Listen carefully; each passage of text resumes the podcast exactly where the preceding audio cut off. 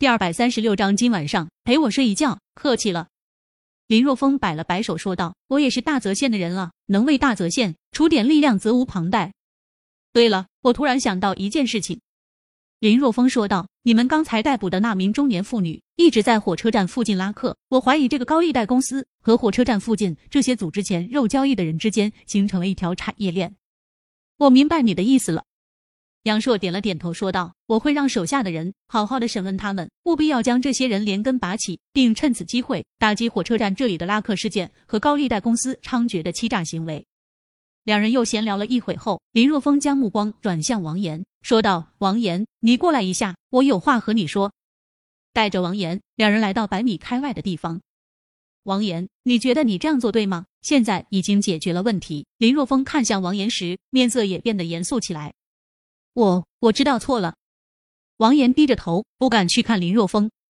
知道错了就好，林若风语重心长的说道：“你的出生和县城里的孩子不能比。”所以你不能看到别人有什么，你也想拥有。你现在只是高中而已，你要是上了大学，那大学中从五湖四海汇聚而来的学生中，有钱学生更多。有的学生出入都是开豪车，到时候你也要贷款几百万买一辆吗？我也是从你这个年龄过来的，所以我也能明白你心中的想法。其实呢，这是一种自卑心理作崇，认为自己在物质方面不如人家。你完全没必要这么想，因为你肯定在别的方面比人家更优秀。过多的话我也不想多说，你就想想吧，在我没有回到小林村之前，你们家一年的收入就三千块吧，除掉日常开支，能供给你上学已经非常艰难了。你的水果手机要花掉两三年的收入，你拿着它，你能用的安心吗？我王岩抬起头看着林若风，认真的说道：“小峰哥，这一次我真的知道错了，我我下午就将手机拿去卖了，卖了钱还给我爸。这倒不用了。”林若风摆了摆手，当二手手机卖不了多少钱，这手机你就用着吧。这手机也可以时刻提醒你以后少犯错误。高三学业挺重的，下午你就回学校去吧。吃过午饭后，将王岩送回学校。随后，林若风和王麻子回到小林村。谢谢，真是太感谢你了。握着林若风的手中，王麻子无比的激动。好在有林若风，如果没有林若风，他都不知道该怎么解决这件事情。大家一个村的，没必要客气。林若风摆了摆手，送走了王麻子后，走进村委。怎么样，事情解决了吗？看到林若风回来，夏子英迎上来问道。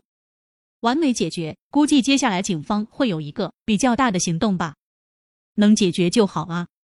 夏子英长叹一声，说道：“攀比心真的很可怕。当一个人的内心被欲望充斥的时候，往往会做出出格的事情。”哦，对了。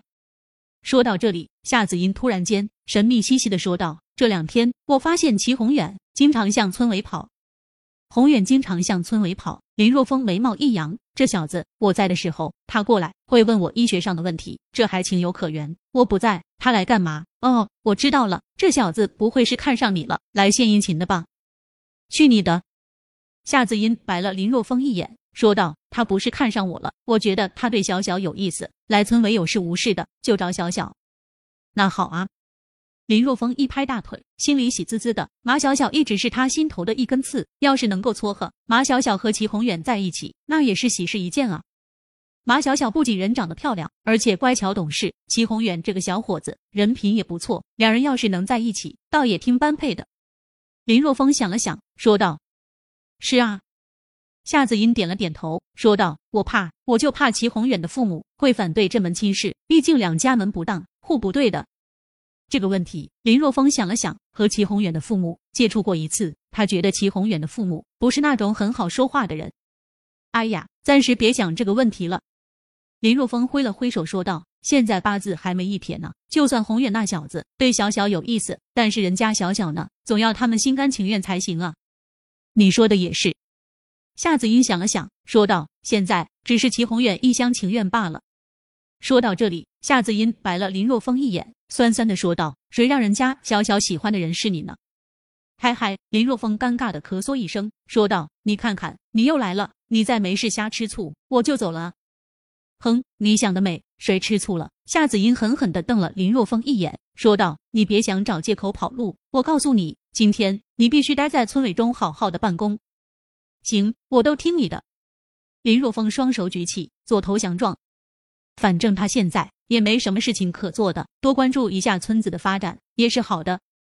哼，你最好听我的。”夏子音说道。“过来，到我的办公室来，我有一件事情想要想要和你商量一下。”啥事啊？来到夏子音的办公室中，林若风坐在了办公室中一张老旧的沙发上，坐在林若风对面，怔怔的看着林若风。夏子音咬着红唇，一副欲言又止的模样。